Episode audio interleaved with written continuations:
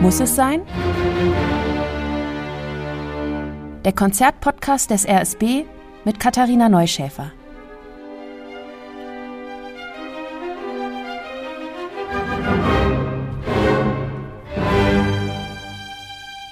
Die sieben letzten Worte unseres Erlösers am Kreuze. Diese großartige Karfreitagsmusik ist von Josef Haydn und steht im Zentrum dieses Podcasts. Und sie ist auch Ausgangspunkt für ein unglaubliches Konzertprogramm mit nicht weniger als sechs Uraufführungen. Hallo zu Muss es sein, schön, dass ihr dabei seid.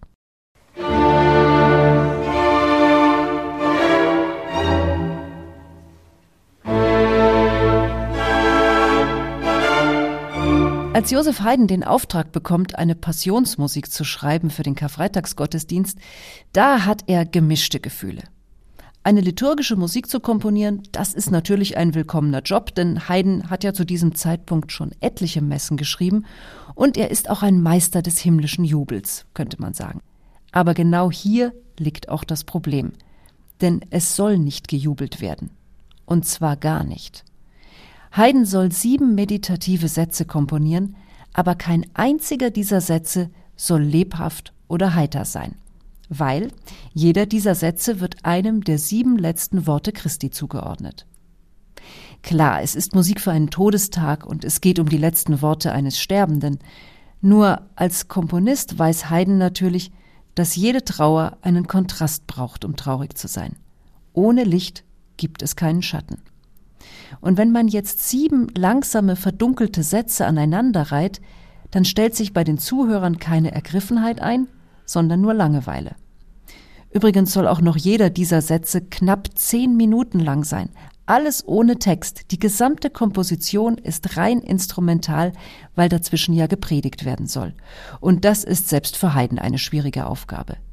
Soweit also der Stand 1785 und jetzt der Switch in die Gegenwart.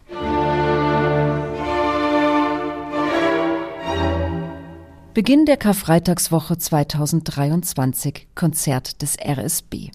Wieder Haydns langsame sieben Sätze, die um den Tod Christi kreisen, und Chefdirigent Wladimir Jorowski, der aus dieser Musik eine politische Musik macht, indem er daran erinnert, dass auch heute gestorben wird. Jeden Tag und um uns herum und dass man vielleicht auch diejenigen zu Worte kommen lassen muss, die aktuell leiden. Und das passiert in diesem Konzertprogramm.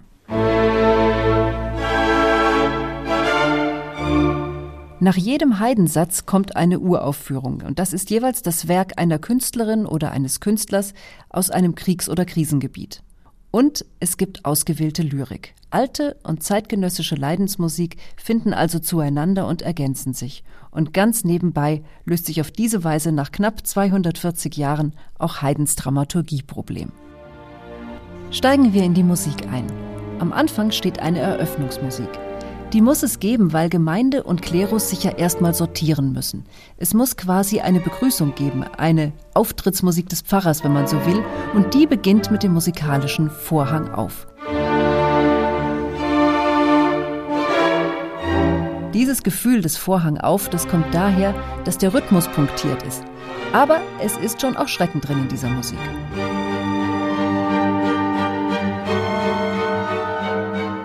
Der Vorhang ist also offen für die erste Uraufführung in diesem Programm.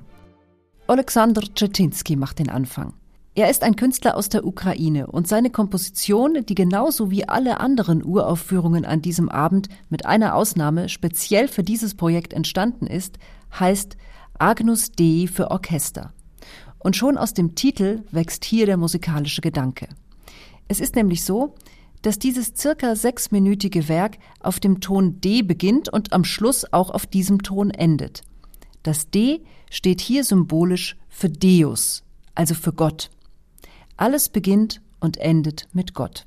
Aus einem Buchstaben wird Musik. Allein das schon ist eine strukturelle Verbindung zu Haydn, denn auch bei Haydn dreht sich im Falle seiner Passionsmusik ja alles um die sieben letzten Worte, und die komponiert Haydn. Stetinski aber geht es darum, sakrale Musik zu schreiben, die im Konzertsaal stattfindet. Noch dazu instrumental und die den Geist Haydns zwar in sich trägt, ihn aber nicht zitiert. Pro Memoria heißt diese Komposition und das mag sich auch auf Joseph Haydn beziehen.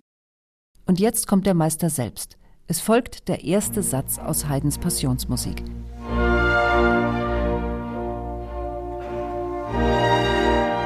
Eines von sieben Bibelzitaten, umgesetzt in sieben Sonaten, also in reine Instrumentalstücke. Und doch soll diese reine Instrumentalmusik ausgerechnet Worte vertonen. Haydn hat es so gelöst. Er hat sich das lateinische Zitat aus dem Evangelium vorgenommen und das dann quasi in eine Melodie übersetzt. Also für die erste Sonate wäre das dieses lateinische Jesuswort. Pater, Pater, dimitte illis, quia nesciunt quid faciunt. Also Vater, Vater, vergib ihnen, denn sie wissen nicht, was sie tun. Und jetzt hinhören. Erste Geige. Die Melodie sagt Pahater, Pahater. Das ist genau diese Rufhaltung.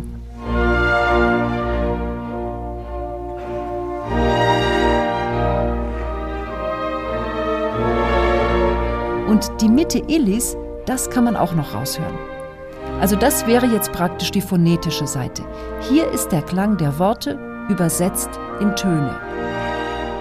So, und jetzt gibt es aber noch die andere Seite, nämlich die inhaltliche. Bei dieser ersten Aussage, da hat Christus ja auch eine bestimmte Gefühlslage. Und die spielt da auch mit rein. Da ist was Weiches drin, das Gefühl von Vergebung und dass er einerseits enttäuscht ist von den Menschen und andererseits doch auch eine große Güte in sich trägt. Und das hört man auch. Dur und Moll, schwankend.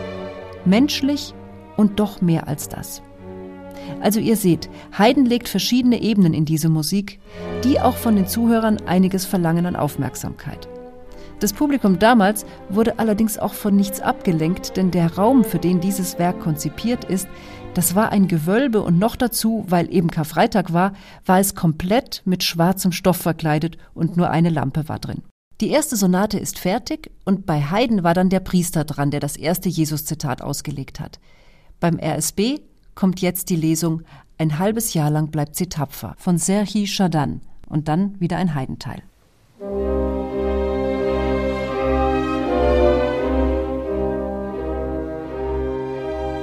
Die Sonate Nummer 2 übernimmt jetzt. Hodie mecum fängt der lateinische Satz an. Heute noch wirst du mit mir im Paradies sein. Der wird auch wieder musikalisch nachgesprochen, dieser Anfang. Viel deutlicher aber ist die Stimmungslage. Jesus leidet, aber er denkt daran, dass das Paradies wartet.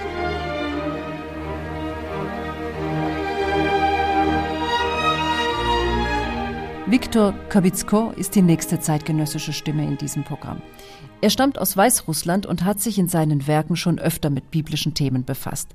Es ist also extrem spannend, seinen Zugang zu diesem Stoff in einem Atemzug mit dem Haydns zu hören. Und was er macht, er integriert noch ein Instrument aus seiner Heimat ins klassische Orchester, nämlich das Zymbalum. Das ist so eine Art Hackbrett, fast wie eine Zither auf Beinen, und die wird mit Klöppeln angeschlagen ist ein toller Klang und ist fast wie ein exotisches Gewürz in unserem gewohnten Orchesterklang. Tropos hat Viktor Gobitzko seine Komposition genannt und das erklärt auch gleich, worum es geht. Ein Tropus ist stark vereinfacht ein Zusatz zu einem bestehenden Werk. Kabitzko nimmt also den Atem Haydns und die Schwingungen des Leidens Christi auf und ergänzt sie. Und wie er selbst sagt, the rest is music. Ich finde die Verschränkung der sieben letzten Worte mit zeitgenössischen Werken auch deshalb so genial, weil man den Haydn danach quasi wieder ganz neu hört.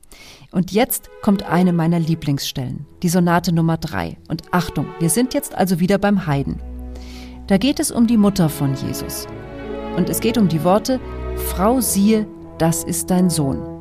Und diese Musik, die ist wie einem Arm gehalten werden. Es ist Abschied nehmen und doch schwingt da auch so ein magischer Satz mit, dieses Alles wird gut, das schon so viele Kinder getröstet hat.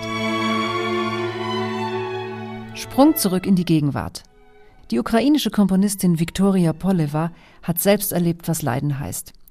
Die Granateneinschläge ganz nah, die Nächte im Keller voller Ungewissheit, was der nächste Morgen bringen wird und natürlich auch die Flucht. Wie sie zusammen mit anderen unterwegs war, mit Tausenden, die alles verloren haben und trotzdem nicht aufgeben.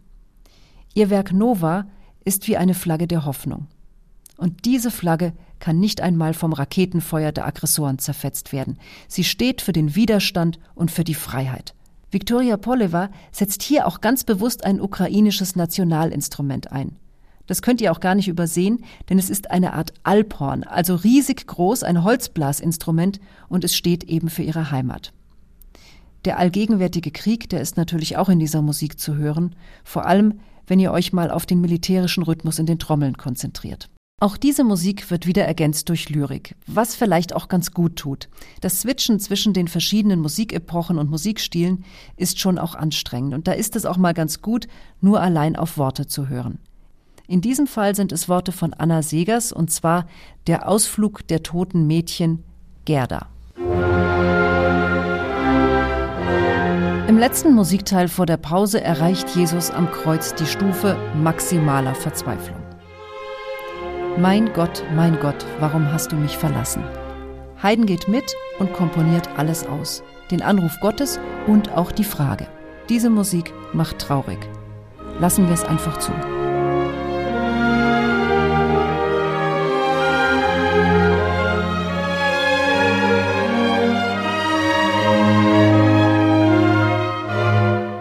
Nimm die wichtigsten Dinge, das ist der Titel des Textes von Serhi Shadan, der den zweiten Konzertteil eröffnet.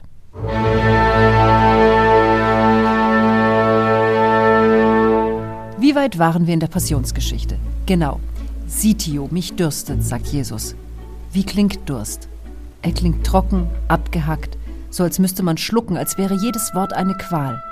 Haydn übersetzt dieses Gefühl in Staccato-Klänge auch mit gezupften Geigenseiten und gleichzeitig gibt es auch so kurze absteigende Solomotive, wie zum Beispiel die Silben Sitio. Diese fünfte Sonate, die erscheint mir fast wie in Zeitlupe. Und trotzdem liegt so viel Stärke und fast so etwas wie Trotz in dieser Musik. Oder sagen wir ein Ungebrochensein. Genau auf diesen Sitio-Satz bezieht sich die Komposition von Anton Safronow. Sitio Lacrimae heißt sein Werk und es ist ein Bindeglied zwischen dem eben gehörten und dem kommenden Heidensatz. Und zwar deshalb, weil in Safronows Musik eine Art Wandlung passiert, vom Dursten zum Tränen. Diese Musik steht im Kontext des gesamten Projekts wie eine Schweigeminute. Sie ist eine Meditation, um musikalisch der Opfer zu gedenken, die dieser schreckliche Krieg in der Ukraine gefordert hat und jeden Tag noch weiter fordert. Wie genial ist da der Gedanke von Anton Safronow, seine Musik vor den Satz mit der Überschrift Es ist vollbracht zu stellen. So geht dann das Leiden fließend über in die Hoffnungssonate von Haydn, denn das ist sie letztlich, diese sechste Sonate. Ich finde, dieser Anfang ist unglaublich. Da spielen alle Instrumente zusammen und sie sprechen quasi zusammen. Consumatum est. Und dann kommt himmlischer Glanz. Das alles ist sehr tröstlich und das Atmen fällt dann auch wieder leichter.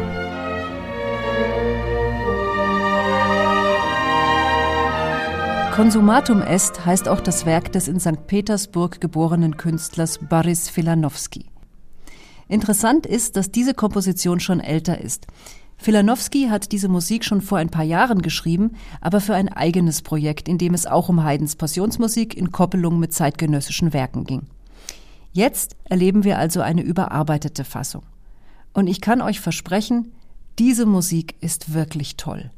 Das sind riesige Klangräume und in diesen Räumen, da schwebt etwas. Was auch immer es sein mag. Filanowski selbst beschreibt die Grundidee so, dass es sich hierbei eigentlich um eine Arie mit vier Strophen handelt, wobei die Töne, aus denen sich die Melodie zusammensetzt, über mehrere Instrumente und Gruppen verteilt sind. Es ist also quasi ein Herumgeistern der Melodie. Sie ist überall und nirgends. Und nochmal unterbricht eine Lesung die Musik. Nochmal von Anna Segers, nochmal der Ausflug der toten Mädchen, diesmal Leni. Und es ist quasi wie eine Vorbereitung auf das, was danach kommt nämlich zeitgenössische Musik von der Komponistin Sarah Abazari aus dem Iran. Und auch hier gibt es einen lateinischen Titel, De Profundis, also aus der Tiefe. Und diese Musik ist Ausdruck der gegenwärtigen Zustände im Iran, der Kampf der Unterdrückten gegen die Unterdrücker und das Zusammenfinden verschiedener Schichten und Ethnien auf den Straßen mit dem einen Ziel, nicht still zu erdulden. Aber Zaris Musik spricht für sich selbst. Aber auch hier gibt es Heidenzitate. Zum Beispiel aus dem Sitio-Teil. Aber auch die Pauke, die im Mittelteil sehr prominent auftritt. Da hört ihr eine kleine Verbeugung in Richtung Haydn. Das Schlusswort bzw. die beiden Schlusssätze, die gehören Josef Haydn. Sonate 7 ist dran. In deine Hände, Vater, empfehle ich meinen Geist. Ich habe gesagt, Haydn darf bei dieser Auftragskomposition nicht jubeln. Stimmt auch. Nur so ganz hält er sich halt nicht dran. Jubeln ist vielleicht zu viel gesagt, aber hier in diesem eigentlichen Sterbesatz von Jesus, da ist schon eine Menge Fröhlichkeit drin. Eine einfache Melodie und ganz heidentypisch verarbeitet, fast wie ein Volkslied. Also ehrlich gesagt, wenn man es nicht weiß, auf das Themengebiet Tod kommt man bei dieser Musik nicht. Und das finde ich gut, denn nach so viel Trauer ist das genau richtig und außerdem, wie schön ist es, wenn der Blick auf das Licht gerichtet wird und nicht auf den Schatten. Ja, und zum Schluss kommt dann das Erdbeben. Und hier langt Haydn nochmal so richtig hin. Das war auch sein persönlicher Entschluss, der ja mit den Evangelien durchaus zusammenpasst. Aber hier kommt dann einfach der Komponist durch. Ein so langes Werk, das braucht einen furiosen Schluss. Auch wenn eigentlich schon alles gesagt ist. Haydn ist einfach dem Leben zugewandt. Egal wie kirchlich, wie betend, wie sakral dieses Werk ist, es ist eben doch auch sinnlich. Als Zuhörerin und als Zuhörer geht man nicht zerstört aus so einem Konzert, sondern eigentlich nur erfüllt. Und in der Kombination mit den Uraufführungen dieses Abends kommt dann noch etwas anderes dazu. Es ist ein Dabeisein bei etwas Großem, ein Innehalten und Anteilnehmen am Kummer unserer Zeit. Und so kommt es auch, dass der Konzertbesuch hier fast so etwas ist wie die Teilnahme an einer Friedenskundgebung. Euch einen wunderschönen Konzertabend.